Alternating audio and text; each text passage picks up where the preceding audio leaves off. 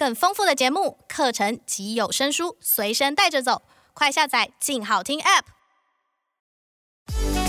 聊经济就像话家常，企业动向、市场脉动，都在财经轻松讲。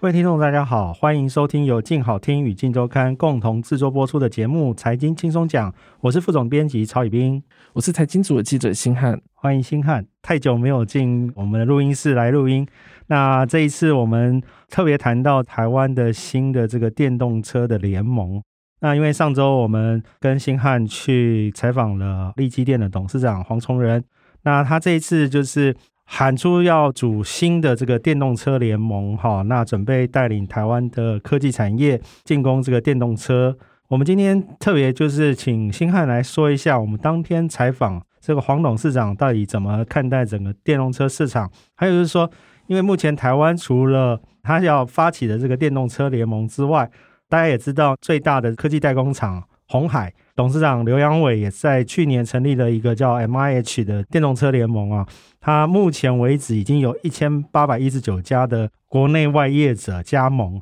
那黄董事长要如何在这么大的对手，然后要怎么去突破？那这个部分我们请星汉说一下当天采访的这个过程。其实就像刚才宜彬所说的，就是其实现在目前台湾的电动车最大的就是红海 MIH，可是黄崇仁他这时候会站出来，主要是看在于是说电动车这已经是一个不可逆的趋势，尤其其各国都已经把禁卖燃油车的时间定出来，像欧洲是定在二零三五年，那台湾是二零四零年，可是在各大车厂在进驻电动车的时候，反而销售最好的都不是老车厂，就是特斯拉。那所以像今年上半年特斯拉的销销量也是相较于去年来讲，同期是成长非常多，甚至是像上半年的时候，B N W 执行长也有站出来讲说他们会急速的追上去。其实老车厂都不想放弃，可是问题是领先者已经跑在前面了。那这时候台湾能不能站着这样的一个趋势去找寻台湾下一个利基，反而是黄崇仁最关注的一个重点。哦，当然就是说，希望台湾产业哦能够切入电动车市场，其实有一个很重要的关键。他那天其实有提出他要怎么做，那他有没有提出整套他的想法跟做法？你可不可以大概跟大家说明一下？OK，其实他的想法是他想把整个供应链去凑齐。那他提到是台湾的供应链，而在电子这一块的供应链本身实力就很强，像台湾过去做笔电、做手机等等这一些，那其实这些的技术能力都可以在国际上占有一席之地的情况之下，他们去转做汽车的电子，其实难度是不高的。那如果呢，可以透过半导体的在国际上的知名度，一起把电子带到国际上，打进电动车的供应链，他认为他的机会反而会。会比像红海啊，或是国外的一些做法来的更好。我想他那天其实有特别提到这个晶片的这个问题哈。是。那他他其实也特别点出台湾这一波全球晶片荒啊，让全世界看到台湾。你看前阵子这个我们缺疫苗的时候，全世界的各国政府都来台湾说：“哎，你可不可以提供我晶片？”那时候就有人喊说：“我们要用晶片去换疫苗？”可见。台湾晶片业在全球的这个市场的一个重要性，我相信黄董事长也看到这一点。台湾的晶片实力这么重要，那全世界包含像德国啊，或者是像美国或者日本政府，之前都为了这个车用晶片来台湾跟台湾政府谈判，说：“哎，可不可以请台积电多生产一些晶片给我？”那这一次他要怎么利用这个机会去推动整个车用联盟？你可不可以再说明一下？是，其实他提到车用这一块，他就不得不先讲，就是说，其实汽车业很瞧不起半导体，主要是因为其实一台车大概卖十万美金的情况之下，半导体的占比大概才五六百，其实连一趴都不到。所以他的采访过程也调侃说，他们瞧不起的东西，竟然成为现在他们的致命伤。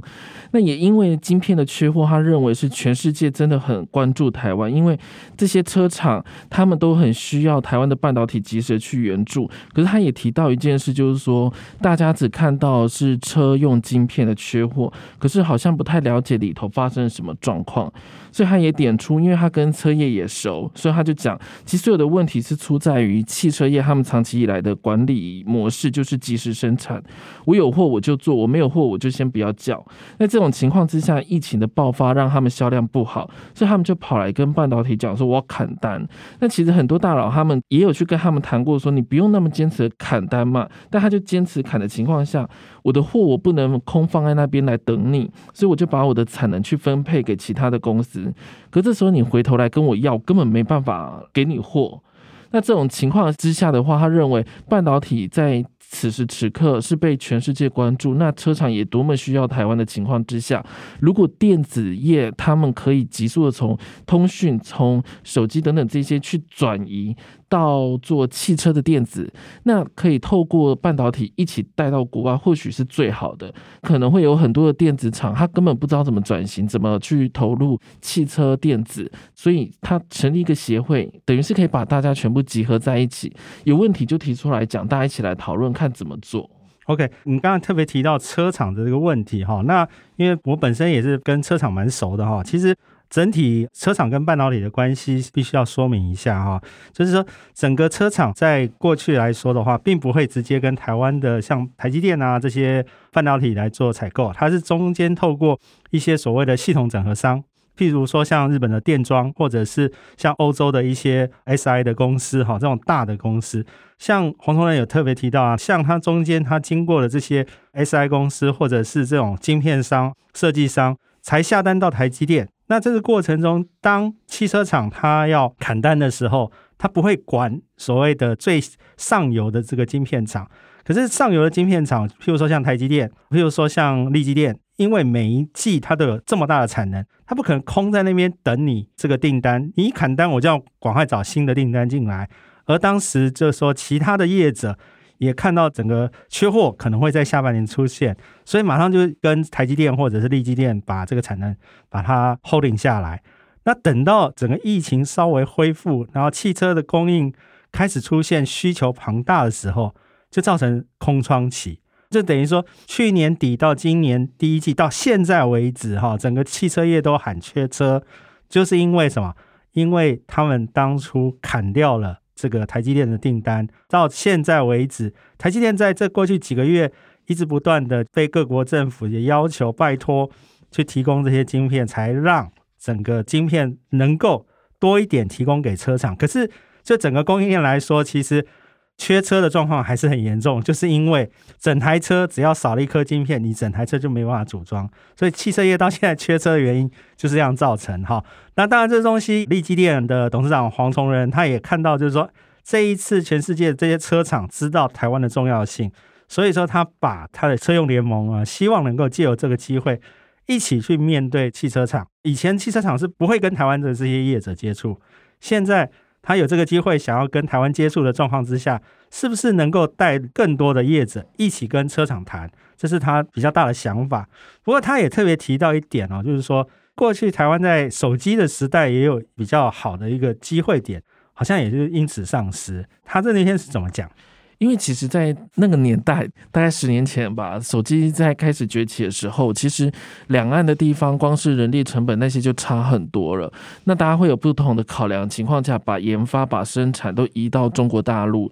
顿时让台湾变成电子业是空窗在那里的，比较没办法去发展。可是他观察目前的话，是有关于未来电动车的电子厂都还目前留在台湾，所以此时此刻更好的机会是利用协会把大家组成起来。其实就会很像过去的像电脑工会的概念一样，就把大家都集结在一起，然后一起集思广益的思考。那有好的机会就一起带着走。当然，就是说除了他要这样去做之外，当然我们刚才前面提到就是说，他必须要面对的除了车厂。要不要接受你之外，另外还有竞争对手，台湾还有另外一个大的联盟嘛，哈，这个 MIH，那其实现在声势非常浩大，一千八百一十九家的国内外，而且都是大型的这些供应商在这个联盟里头。那黄董事长他是怎么样要能够凸显出他跟 MIH 的不同？他有没有说明一下各自走的路会是怎么样？会不会是竞争关系？哦，他开头第一句话就说他们没有竞争关系，只是说策略上会不一样。像因为 MIH 的话，它是集结了那么多的厂商，那做白牌的车还有相关的技术去提供给其他的业者，他就认为是白牌这个文化过去在手机里头是行得通的。那汽车业能不能用如法炮制的方法，不知道，他也打上一个很大的问号。对比的话，就是他也有提到，就是说，当你那么多厂商在竞争的情况之下，能够实际受惠的业者真的有那么多吗？那也许他的协会做法就不一样。我是做电子相关的供应链，给它全部凑在一起，那大家有机会就可以去争，而不是为了一台车或为了一个目标在走。所以他有怎么去形容这两个不同的组织？他就形容 MH 就像一个专卖店。那我们就反问说，那你的协会呢？他就说，因为他的业者会很多，所以就会像你来到百货公司一样，你走到哪每一层楼都有不同的品相可以选择。所以就是说，一个是专卖店，一个是所谓的百货公司的这个差异。就是它两个联盟的差异。那当然，我们也可以看得到哈，除了这个它要跟 MIH 走不同的路之外哈，其实整个电子业要切入啊，我们讲汽车业里头，其实还有蛮多困难的。他那天有大概说明一下，目前电子业切入汽车业比较困难的地方在哪里？电子业切入进来，他认为其实技术方面难度不高，只有差别在于是说汽车电子的认证时间比较长。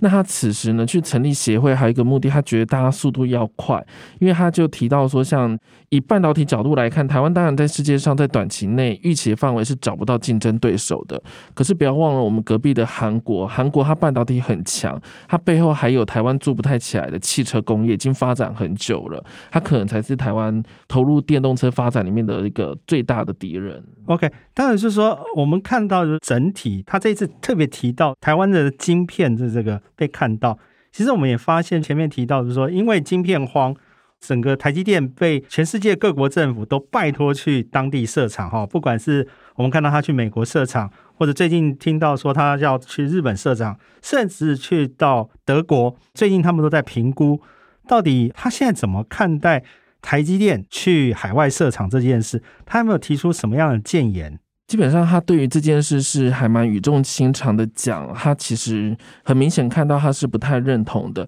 像他一开始他就把他的老朋友台积电创办人张忠谋的话拿出来讲，因为其实张忠谋身为台积电的创办人，其实对于台积电被逼着往国外走，其实他发表了非常多的意见。像他就有讲到说，其实如果台积电到国外去的话，在各国里面形成一个半导体的自给自足的情况之下，那个成本其实会拉得非常高，甚至。是你的技术的进步呢，也会放缓。那相较之下，你的成本一高，时间也拉高，这其实会造成很大的问题，对供应链也不是好事，甚至可能会形成一个很可怕、不可想象的一个预期的结果。啊，其实张忠谋在这一次啊，他在多次的公开演讲哈，还有他前阵子在 APEC 会议里头也都提醒各国政府，因为各国都想要自给自足，所谓的晶片，那因为。自给自足晶片这一件事情，在各国必须要投入大量的资金。譬如说，我们像在台湾盖做十二寸晶圆厂，可能要几千亿台币。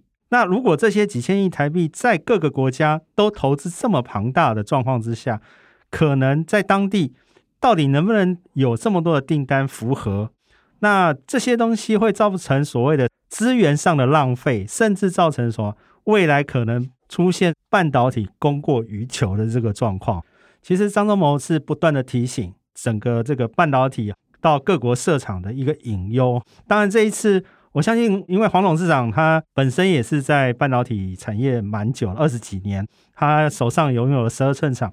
也只输给这个台积电而已。那他有没有讲说，在过去这段时间哈，看看有没有一些例子，他要提醒台积电哪些事情？哦，讲到例子，他就满口的例子可以跟大家分享。比方来讲，就是因为其实台积电现在也在评估德国的设厂这件事情，那他就拿德国来讲，他就讲一个比较有趣的是，光是一个社会成本，可能工会啊、劳工还有环保等等这一些，他跟你收一个百分之二十五旁。对我们来讲，可能看起来是一个很高的。他就说，其实，在那边已经算是很客气了。你光是成本拉高之后，你的台积电就算真的在那边设厂了，你可能欧洲台积电卖的产品不可能跟台湾台积电的产品是一模一样，否则你根本是没办法赚钱的。那他也提到一个日本的例子，三菱的电机，其实在当年也是被德国重金的礼聘挖去。德国当地来设厂，可是后来因为种种条件，比如说像成本问题啦，他决定要退厂，要撤厂了。